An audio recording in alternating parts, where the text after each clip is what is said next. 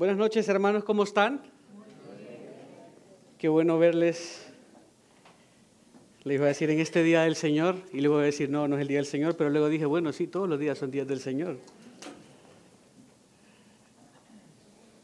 ¿Cómo guardarnos de los peligros del éxito?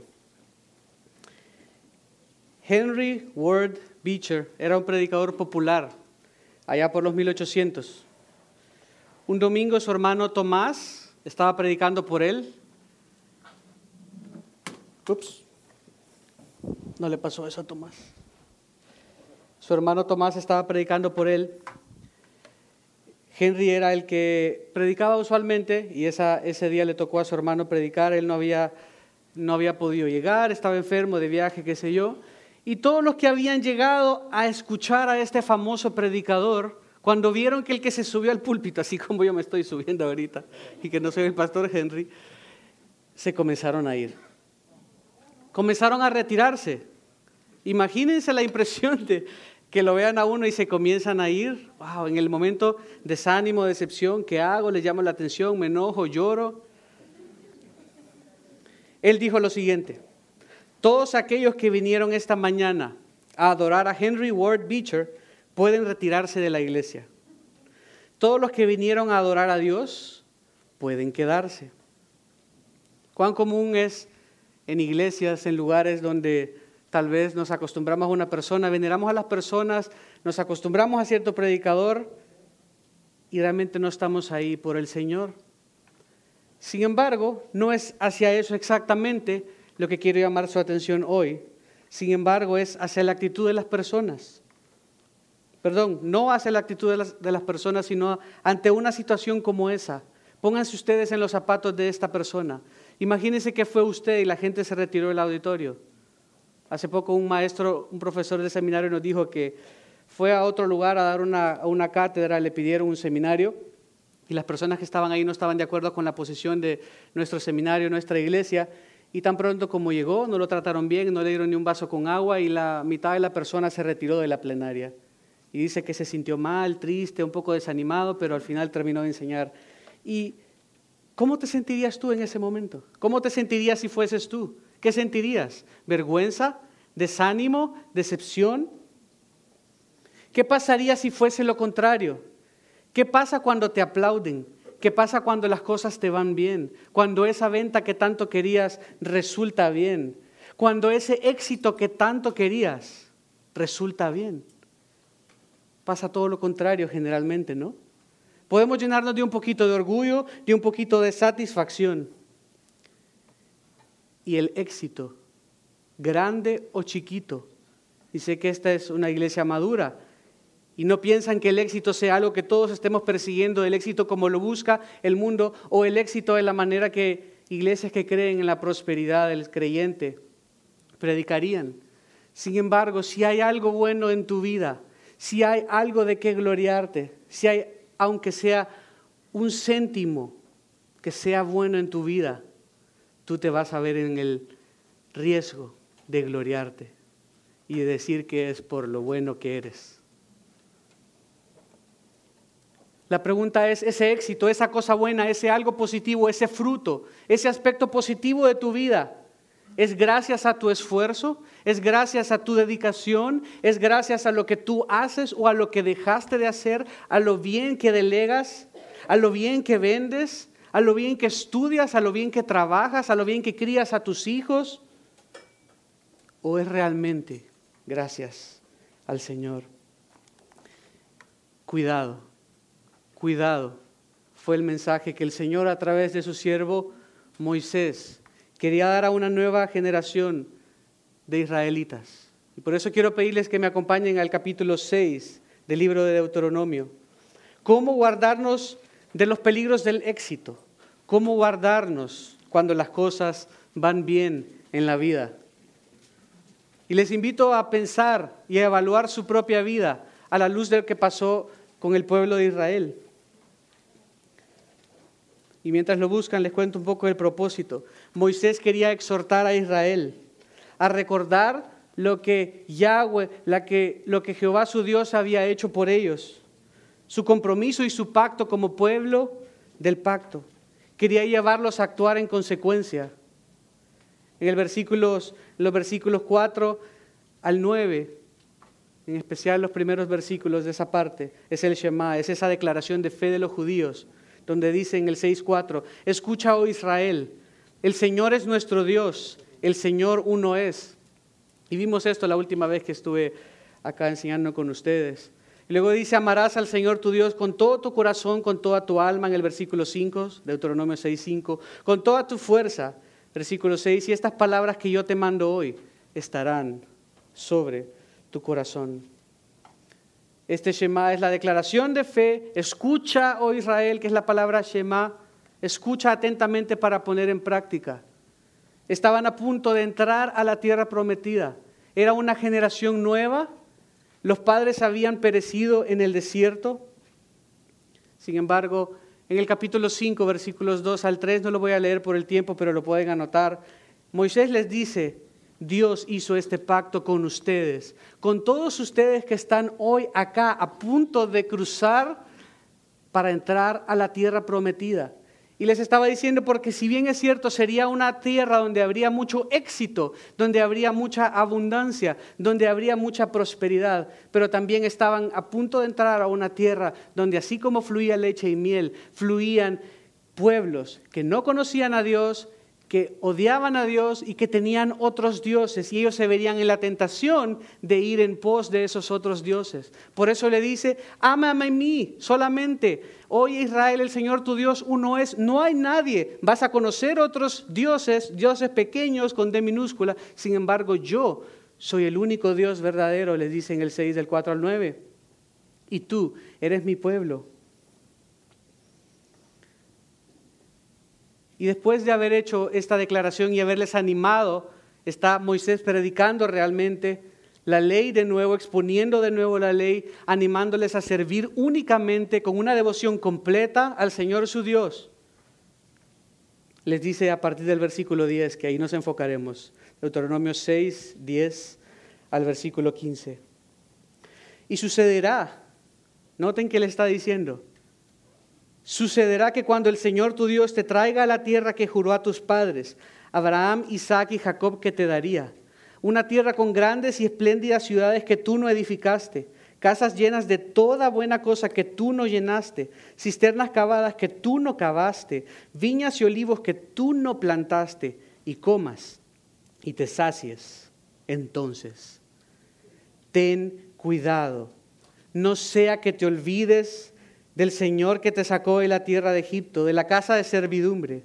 Temerás solo al Señor tu Dios y a Él adorarás y jurarás por su nombre.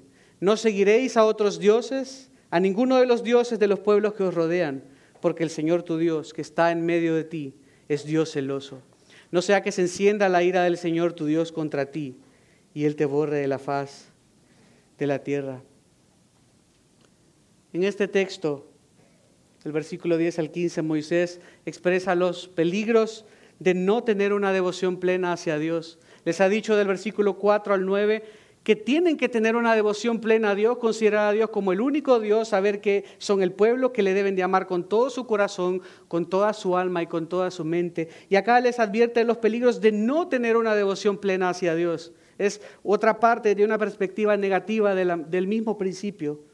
Ten cuidado amplía de una perspectiva negativa la sección previa. Explicaba los peligros a los que estarían expuestos. Si no tenían al Señor como su Dios verdadero eh, todo el tiempo y estar recordando de una manera activa que Él era el Dios, que Él los sostendría, que Él es el que les daría todo, así como Él en este momento, hermano, todo lo bueno que hay en ti, Él te lo ha dado. No hay absolutamente nada de lo cual podamos gloriarnos. Cuidado, cuidado, porque hasta en qué bonita tienes la uña, hasta en qué bonito te quedaron lustrados los zapatos. Puede haber gloria, aunque suene chistoso, podemos gloriarnos y podemos vernos en el riesgo que tenía Israel de caer en ese mismo pecado. Y quiero hablar de dos antídotos que el Señor nos llama, nos invita a tomar activamente, continuamente, para evitar caer en este riesgo. Los dos antídotos ante el éxito para ser fieles a Dios. Los dos antídotos ante el éxito para ser fieles a Dios es uno, que debemos recordar la fidelidad de Dios. Veremos eso en los versículos 10 y 12. Y dos, debemos adorar exclusivamente a Dios, versículos 13 al 15. Uno, debemos recordar la fidelidad de Dios. Y dos, debemos adorar exclusivamente a Dios. Y debemos hacerlo de manera continua. Veamos el primer antídoto, la primera píldora que debemos estar continuamente tomando esa vitamina, recordando y haciéndolo de una manera activa para tener cuidado de no olvidar al Señor nuestro Dios. El versículo 10 comienza diciendo, y sucederá que es un hecho. Dios está listo para cumplir lo que había prometido. Él había prometido a sus padres que les daría una tierra. Los padres pecaron y no entraron cuando estuvieron a punto de entrar en Cades Barnea, pero el Señor los mandó a esperar años en el desierto hasta que el último de ellos pereció. Y esta nueva generación, que tal vez no había escuchado de primera mano, Moisés repite la ley, les recuerda la ley, les predica la ley de una manera muy activa, la aplica a ellos y les dice, cuidado, tengan cuidado de no olvidar, no cometan el mismo error de sus padres. Les invita a permanecer fieles a Él. Después que les ha recordado quién es Él en el Shema, como vimos, les ha exhortado a amar a Yahweh, a atesorar su palabra, les advierte de los peligros del éxito que estaban por experimentar. Versículo 10. Sucederá que cuando el Señor tu Dios te traiga a la tierra, noten que no está diciendo, y si el Señor te trae, está diciendo, sucederá que cuando el Señor tu Dios te traiga a la tierra, es una acción de parte de Dios. Está enfatizando que Israel no tenía absolutamente nada que ver en todo esto. El Señor era el que activamente estaba trayéndolos, lo daba como un hecho que iban a entrar, estaban a punto de entrar y quería advertirles. Es una sección muy colorida, una, selección, una sección muy poética cuando comienza a hablar de todo esto. Tendrían prosperidad. Israel tendría prosperidad que no había evitado, que no había tenido. El Señor le dice, cuidado. Como que van al borde del precipicio, saben que hay peligros y hay muchas señales que dice, cuidado, esta es una curva, tiene que reducir la velocidad porque puede irse en el, en el agujero. Los traería a la tierra que juró a sus padres, Abraham, Isaac y Jacob, que les daría. La referencia a los patriarcas y el pacto que hizo con ellos los lleva a recordar sus orígenes, a recordar que esto era mucho más grande que ellos. Era un pacto que Él había hecho por amor a sí mismo, por amor a su nombre, por amor a su gloria, que era un Dios de pacto que cumpliría sus promesas. Los identifica como el pueblo de Él, exactamente como dice en el versículo 4 del capítulo 6. Escucha, oh Israel, el Señor es quién? Nuestro Dios. No es un Dios más de esos que van a encontrar en la tierra prometida, dioses que no oyen ni ven, tienen ojos pero no ven, tienen bocas pero no hablan, tienen oídos pero no escuchan. Este es el Señor nuestro, les dice Moisés. Los compromete, debían tener en cuenta entonces las advertencias mismas que sus padres no habían prestado atención. Habla de un Dios fiel, de la fidelidad de Dios y les apunta a la fidelidad misma de Dios. Y los anima a la fidelidad que tenían que tener ellos para recordar realmente quién era Él, quiénes eran ellos, a que cuidaran de no olvidar. Dice en el versículo 10 que les daría una tierra con grandes y espléndidas ciudades. La traducción más literal sería que eran ciudades buenas en todo sentido. Es importante porque no solo era bonito o espléndido, sino que todo estaba completado, todo estaba perfecto, todo estaba edificado, todo estaba disponible para ser usado. Y ellos no habían hecho absolutamente nada. Dios lo haría. Y Dios le dice, yo te lo estoy dando. Desde el momento que tú goces de esos beneficios, recuerda que yo soy el que te lo estoy dando. Esa es realmente una patada voladora al orgullo de Israel. En ningún momento ellos tienen ningún beneficio, ninguna, ninguna, ningún motivo por el que gloriarse. El Señor los traería, el Señor les daría la tierra, estaba siendo fiel a la promesa que había hecho y les daría todo edificado. Y continúa, por si no les quedaba suficientemente claro que Él lo haría y cómo lo haría, dice, una tierra con grandes y espléndidas ciudades, ciudades que tú no edificaste. El Señor les estaría prosperando de una manera increíble. Dios lo había hecho. Moisés es enfático, es repetitivo, es claro, está transmitiendo, hey, tú no tienes absolutamente nada que ver acá Israel, yo te lo estoy dando y te estoy advirtiendo lo que viene para que no te olvides. Es interesante que solo la gente sería destruida. El ganado y otros bienes serían dejados intactos para Israel. Esto era inaudito. Esto no pasaba. No funcionaban así las guerras. No funcionaban así las conquistas. ¿Por qué? Porque el Señor quería proveerles una infraestructura ya lista para usarse, para que su pueblo lo usara. Israel podría vivir y trabajar de inmediato sin necesidad de comenzar de cero y comenzar a edificar una tienda y poco a poco comenzar a, poner los ladrillos y qué sé yo, poner las puertas, eh, comprar el refrigerador y preparar todo lo que tenían que hacer. El Señor se los daría absolutamente todo. En Deuteronomio capítulo 19.1 les dice, cuando el Señor tu Dios destruya las naciones, otra vez lo da como un hecho. Cuando Él destruye a las naciones, no está diciendo si las destruye. Cuando Él destruye a las naciones cuya tierra el Señor, el Señor tu Dios te da y las desaloje y habites en sus ciudades y en sus casas. La confianza de Israel para entrar, para conquistar, para ocupar la tierra que el Señor les estaba dando como beneficiarios de las promesas de Dios hacia sus padres, era plenamente iniciativa divina. Y Él les estaba haciendo entrar y Él les estaba guiando y les estaba dando todo solo para que fuese utilizado. No solo habla de estructura, sino que amplía un poco más, porque estarían listos incluso para usar otras cosas. Miren, y casas en el versículo 11, llenas de toda buena cosa. Les daría no solo estructuras ya listas, sino que les daría también amuebladas, con comida, con leña, con frutos. Dios les estaba proveyendo. No funcionaban las guerras así de nuevo.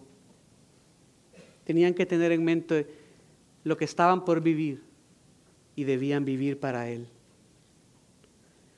Les dice, continúa en el versículo 11, casas llenas de toda buena cosa que tú no llenaste, cisternas cavadas que tú no cavaste. Se imagina solo tener que buscar agua, tener que abrir pozos para buscar agua. El Señor les daría y dejaría las ciudades listas para que ellas las habitaran.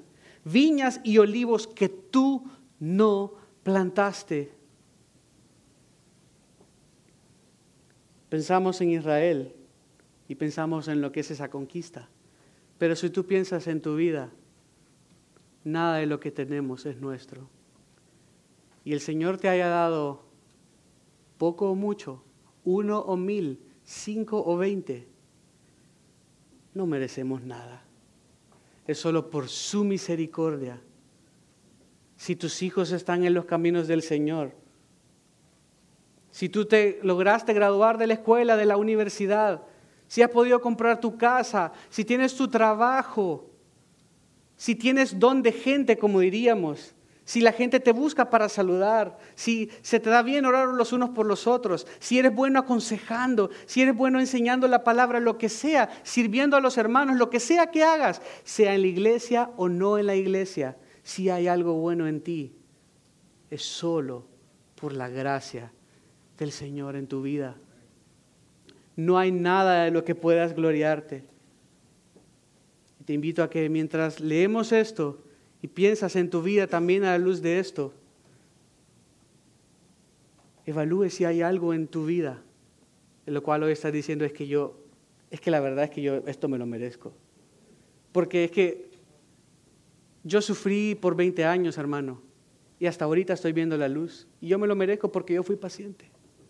O yo me lo merezco porque estudié mucho. O yo me lo merezco porque tengo tanta paciencia y porque trabajé tan fuerte. Yo me lo merezco. Y la verdad que yo estoy agradecido con el Señor, pero es que mire, si yo no chambeara así, hermano,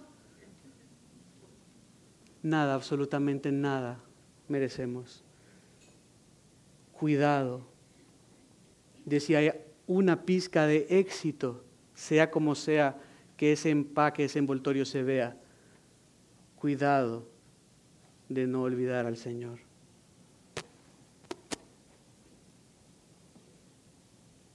No eran ellos los que harían algo por obtenerlo. Israel no merecía nada. Sería Dios siendo fiel a Él mismo, siendo fiel a su pacto.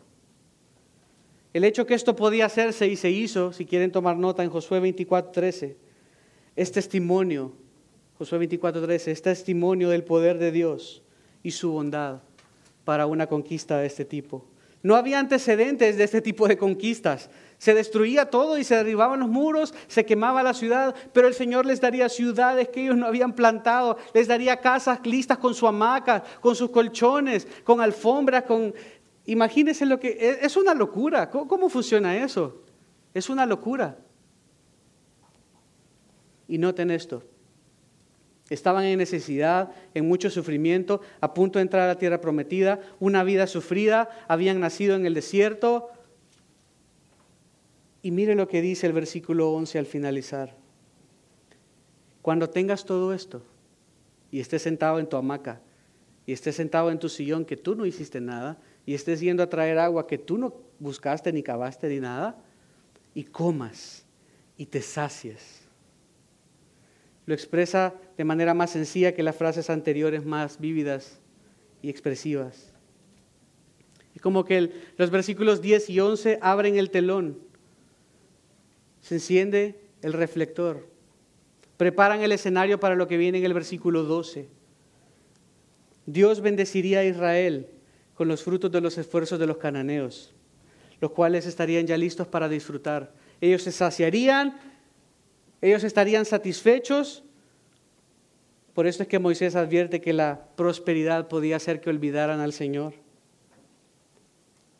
que es el Señor la fuente de esas bendiciones, la fuente de esos regalos que les había dado. La posesión de todo esto Escuche bien, la posesión de todo esto y el sentido de saciedad que estas bendiciones traerían podría llevarlos a creer que la tierra y todo lo que tendrían era la fuente de su bendición, era la fuente de su satisfacción, era la fuente de su felicidad. Ellos podrían creer al estar satisfechos, decir, wow, es que ahora sí estoy contento, qué bueno que el Señor me ha bendecido, qué bueno que estoy disfrutando un periodo de paz y qué bueno porque es la tierra la que nos está dando gozo, es, esta, es todo lo que tenemos, lo que nos da paz, lo que me da alegría. Y no quien realmente es la fuente de todo, Dios mismo. Este es el peligro de la prosperidad. Creer que las cosas materiales, creer que lo que tienes, lo que logras, lo que logras alcanzar, lo que logras deshacerte, tus éxitos, lo bueno que hay en tus hijos, lo bueno que hay en tu familia, las generaciones de creyentes que has logrado, lo bueno que eres evangelizando, póngale el adjetivo, la descripción que quiera. Es lo que te, realmente te da tu identidad y satisfacción olvidándonos de quién es realmente la fuente de todo. Ese es el peligro de la prosperidad. Versículo 12. Entonces, en ese momento, hermano, cuando tú creas estar satisfecho, cuando tú creas, wow, qué bien se siente, qué bien se siente que me llamaron para esto, qué, qué, bueno se siente que mi hija se graduó, Qué bueno que se siente que los hermanos me reconozcan como maestro. Qué bueno que se siente que los hermanos me reconozcan como un líder. Que, mis hijos me respeten. Que, tenga, que he alcanzado, logré comprar una casa y tengo un carro y no me hace falta nada y en la cuenta bancaria, lo que sea. Entonces, ten cuidado. Es un imperativo. Lo hace muy personal se acaba en ese momento el lenguaje colorido. ilustrativo por un mandato. Ten cuidado, alerta, cuidado. Es una advertencia de un peligro latente. Da la idea de guardar, estar en guarda, estar atento, cuidado. La prosperidad y el sentido de autosuficiencia al sentirse de esa manera, al sentirse satisfechos, cómodos, descansados, les daría orgullo. Olvidarían que el Señor los rescató y por qué lo hizo. Cuidado, dice el versículo 12, no sea que te olvides del Señor. El segundo imperativo amplía la advertencia. No sea que te olvides del Señor. Deben tener cuidado de no olvidar. Cuídate de no olvidar. Moisés una y otra vez le decía al pueblo de Israel, no olviden, cuídense de no olvidar. Deuteronomio 4.9, 4.23, 4.31, 8.11, 8.14, 8.19, guárdate Cuidado. En el 9 dice, cuídate y guarda tu alma con diligencia para que no olvides. En el 23 dice, guardaos, pues no sea que olvidéis el pacto. Por eso es que el salmista, en el Salmo 103, recuerda su alma y se anima a sí mismo a no olvidar ninguno de los beneficios del Señor, porque somos tan propensos a olvidar. No sé que te olvides del Señor que te sacó de la tierra de Egipto, versículo 12.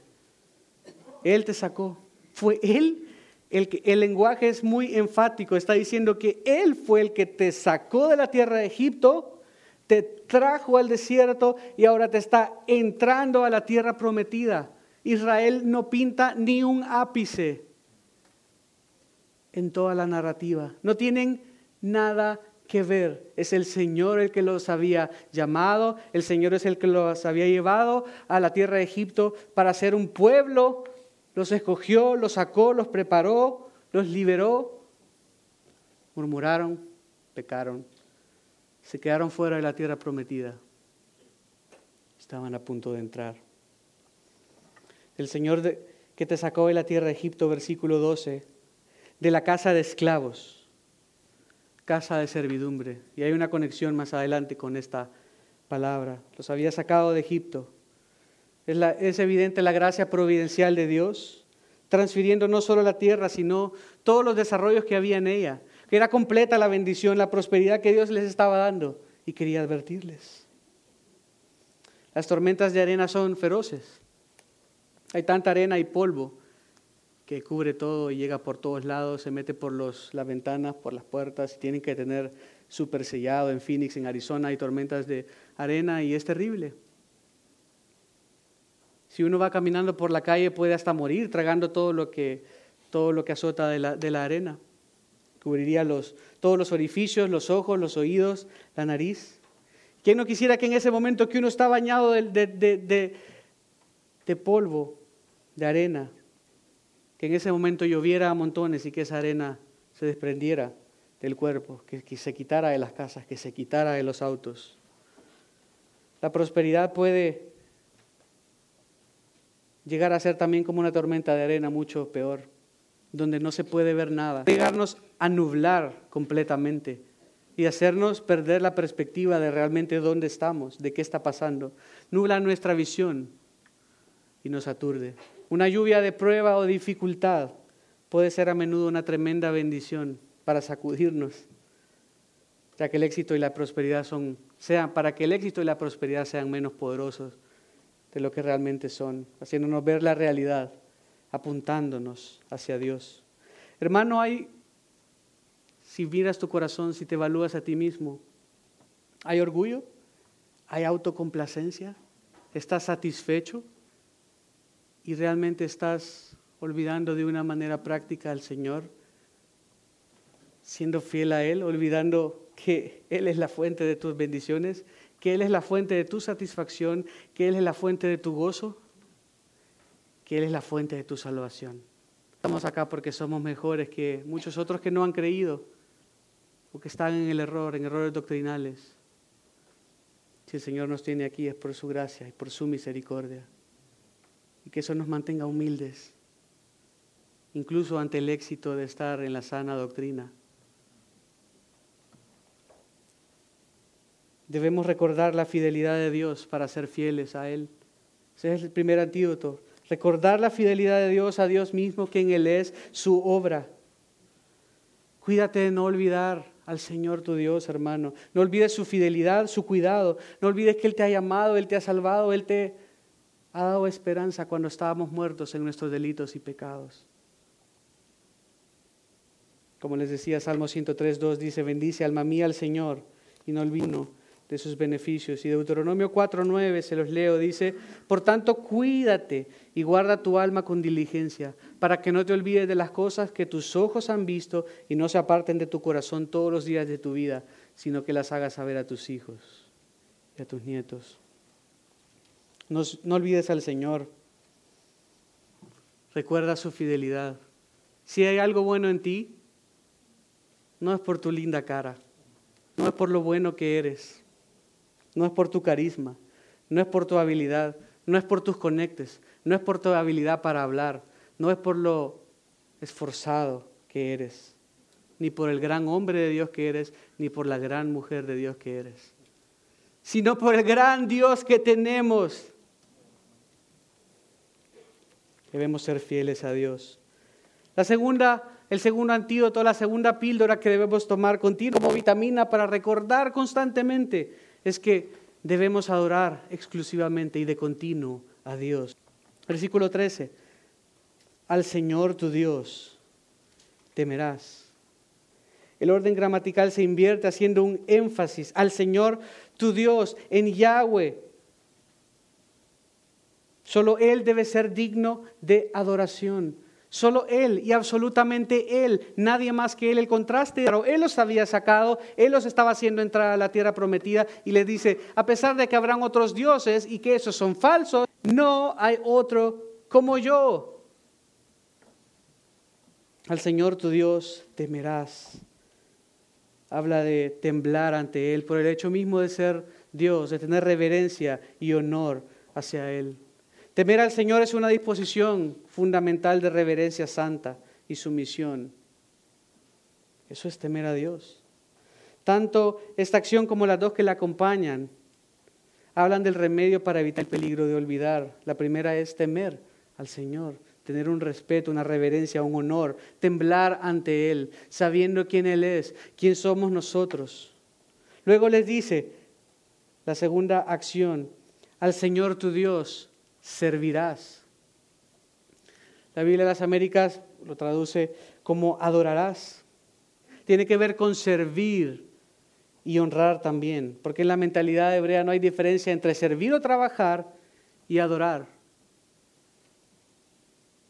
hacer todo para la gloria de Dios, absolutamente todo, sea de palabra o de hecho, comer, servir, vivir, dormir, todo, absolutamente todo para la, para la gloria de Dios, y ya sea que esté trabajando, ya sea que esté estudiando, ya sea que esté jugando, todo debe ser una actitud de adoración. Y es interesante que cuando dice al Señor tu Dios servirás, usa la misma raíz que la casa de esclavos que mencionó en el versículo anterior invita a comparar con el servicio a Faraón y hace un contraste interesante porque en Egipto eran esclavos, pero ahora con Yahweh es un llamado a adorar en agradecimiento a Dios. Él les sacó, Él les estaba entrando y les estaba dando servir a adorar, servir a Dios, adorar a Dios es servir como sus vasallos, como sus súbditos. Luego dice en el versículo 13 también, por el nombre del Señor jurarás es un compromiso bajo juramento, invocando a Dios para hacer el bien. Es una promesa solemne, una promesa irrevocable. No es usar el nombre de Dios en vano, es jurar lealtad a Yahweh y únicamente, como les había dicho en el versículo 4 del capítulo 6, escucha Israel, el Señor es nuestro Dios, el Señor es. Dios no quería un pueblo de pacto que le siguiera a medio, a medias, al lado de otros. Él quería un compromiso, serio, sin división, sin alteración. Por eso termina la frase diciendo, por su nombre, por el nombre del Señor jurarás, jurarás lealtad íntegra, inquebrantable, a Él únicamente. Estas tres acciones involucran todo en la vida. Tememos servir a Dios, Jurar lealtad a Él es una invitación a adorarlo, a Él, íntegramente, como antídoto para evitar caer en el riesgo de olvidar al Señor ante el éxito, ante la prosperidad que les estaba permitiendo.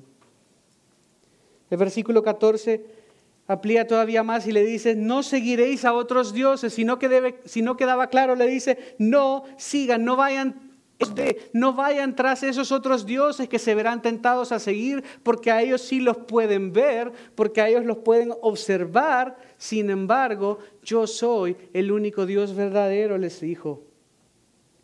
Está haciendo una diferencia vital realmente entre Yahweh, que es el único Dios verdadero, que existe por sí mismo, el que no depende de nada ni de nadie, versus esos dioses falsos, dioses diferentes. Ir en pos de un Dios es un idioma, una frase idiomática usada en los festivales religiosos.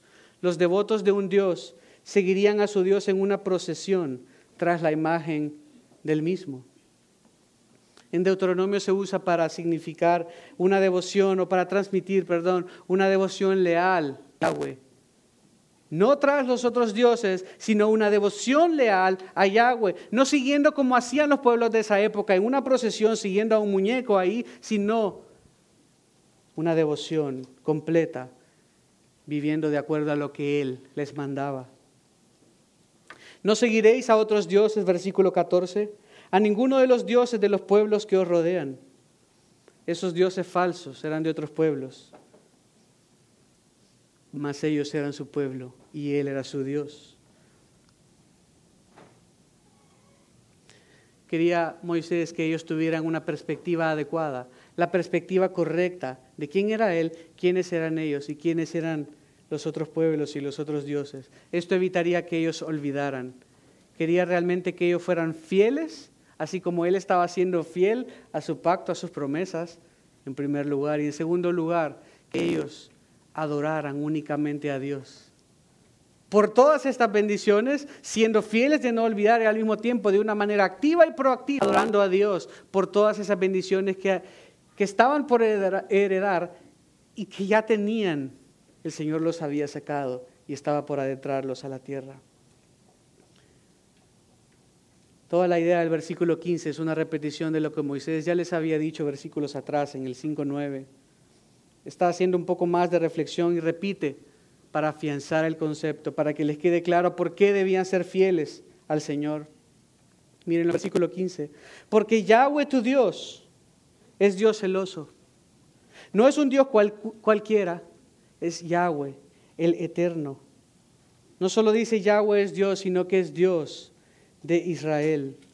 La base de la prohibición es que Dios es celoso. Esto es un celo por su honor, un celo por su gloria, un celo por su pueblo de pacto, porque Él está en medio de ti. Es un Dios lejano que estaba alejado de ellos, estaba con ellos, así lo había querido, los había guiado, los había protegido, los había sacado, estaba a punto de entrarlos y les daría todo.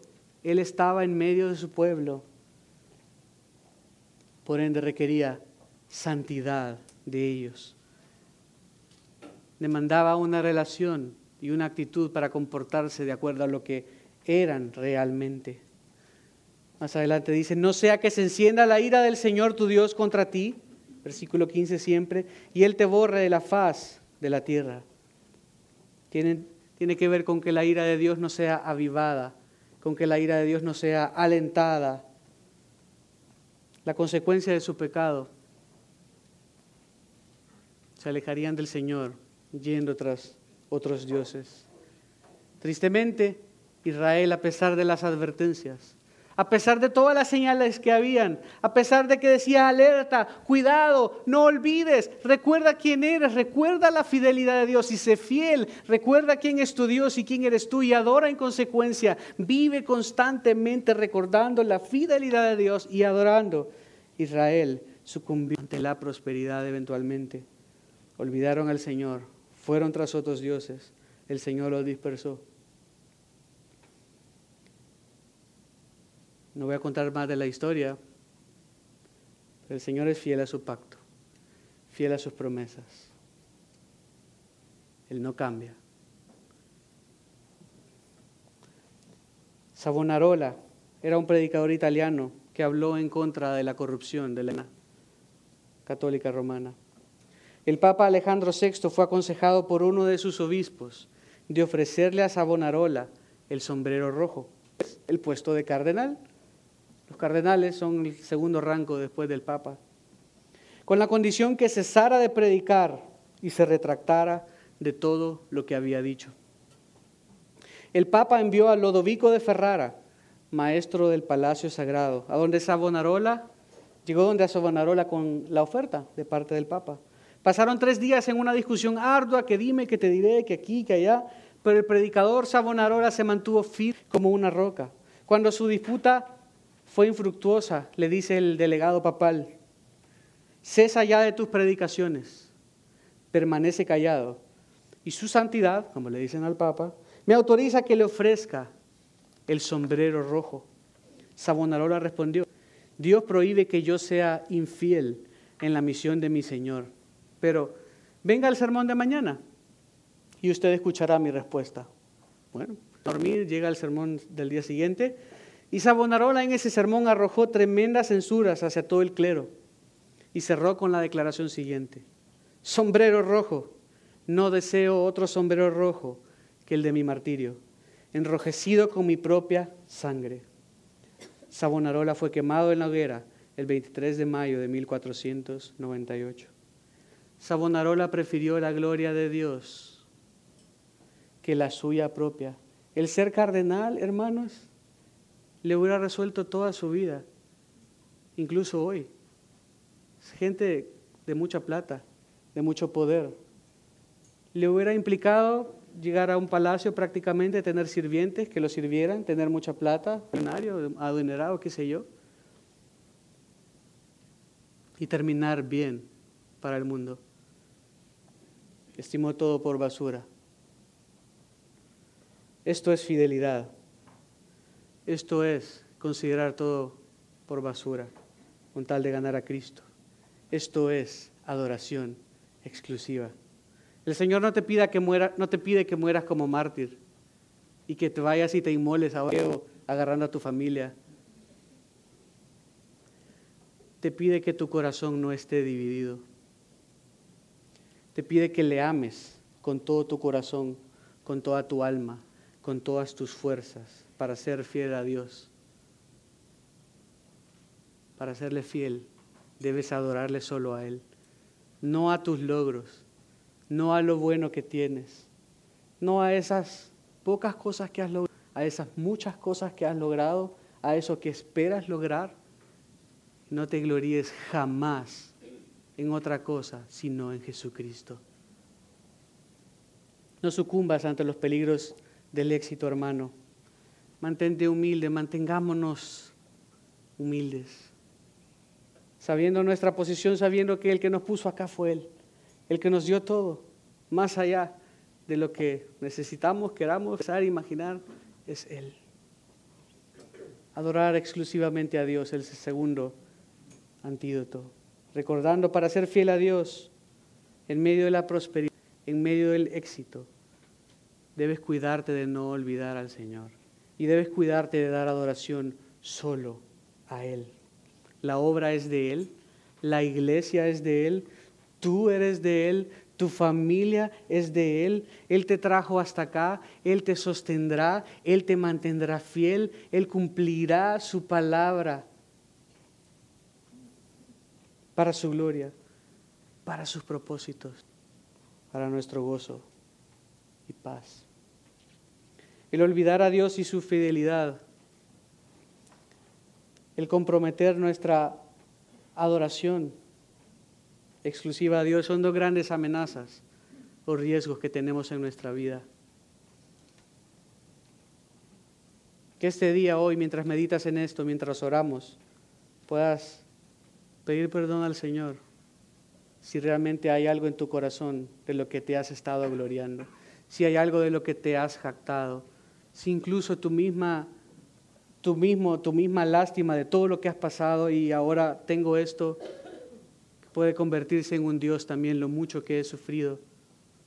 Que te arrepientas en esta noche, que pidas perdón y que te cuides de no olvidar y de ser fiel al Señor y recordar a nuestra alma una y otra vez sus beneficios, su salvación, que todo lo que tenemos lo hemos recibido de su mano. Si sirves al Señor, si trabajas para Él, en un ministerio chiquito, en uno grande, en tu casa, predicando en las calles, como sea, que no te gloríes si ves algo de fruto, porque todo es de Él, de Él, por Él y para Él, son todas las cosas. No merecemos gloria para nada. Cuidado, no dejes alojar, entrar el pecado de gloriarte en el éxito. No te acomodes y te satisfagas y entonces pienses que es por las cosas que tienes, por lo que has logrado, por tu posición. Somos propensos a olvidar. Sé que no nos inclinamos a un ídolo. Sé que difícilmente alguien tiene ahí un muñequito al cual llega a su casa y lo adora nosotros los que estamos acá. Pero sí, en nuestro corazón tenemos muchos ídolos. Y usualmente somos nosotros nuestro propio ídolo. Nos amamos demasiado.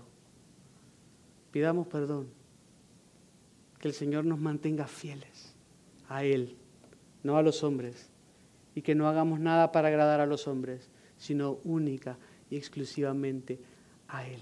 Cuídate, olvidar. Gracias Señor por tu palabra. Gracias por recordarnos a través del ejemplo de Israel, Señor, lo que tú revelas en tu palabra en el libro de Deuteronomio a través del Espíritu de Dios, Señor.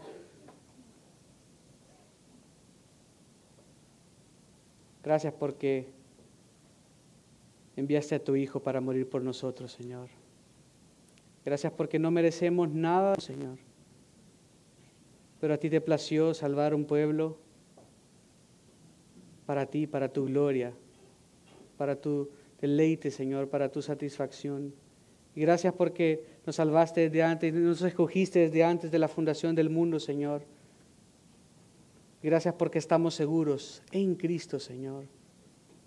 Gracias por la salvación grande que nos has dado y gracias porque todo lo que tenemos, sea poco o mucho, Señor, es porque tú has querido dárnoslo.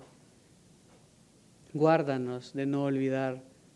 Te pedimos perdón, Señor, si hay pecado en nuestro corazón, si estamos albergando orgullo, Señor, por los beneficios que tú mismo nos has dado, Señor, porque nada bueno nosotros, sino de tu buena mano bondadosa.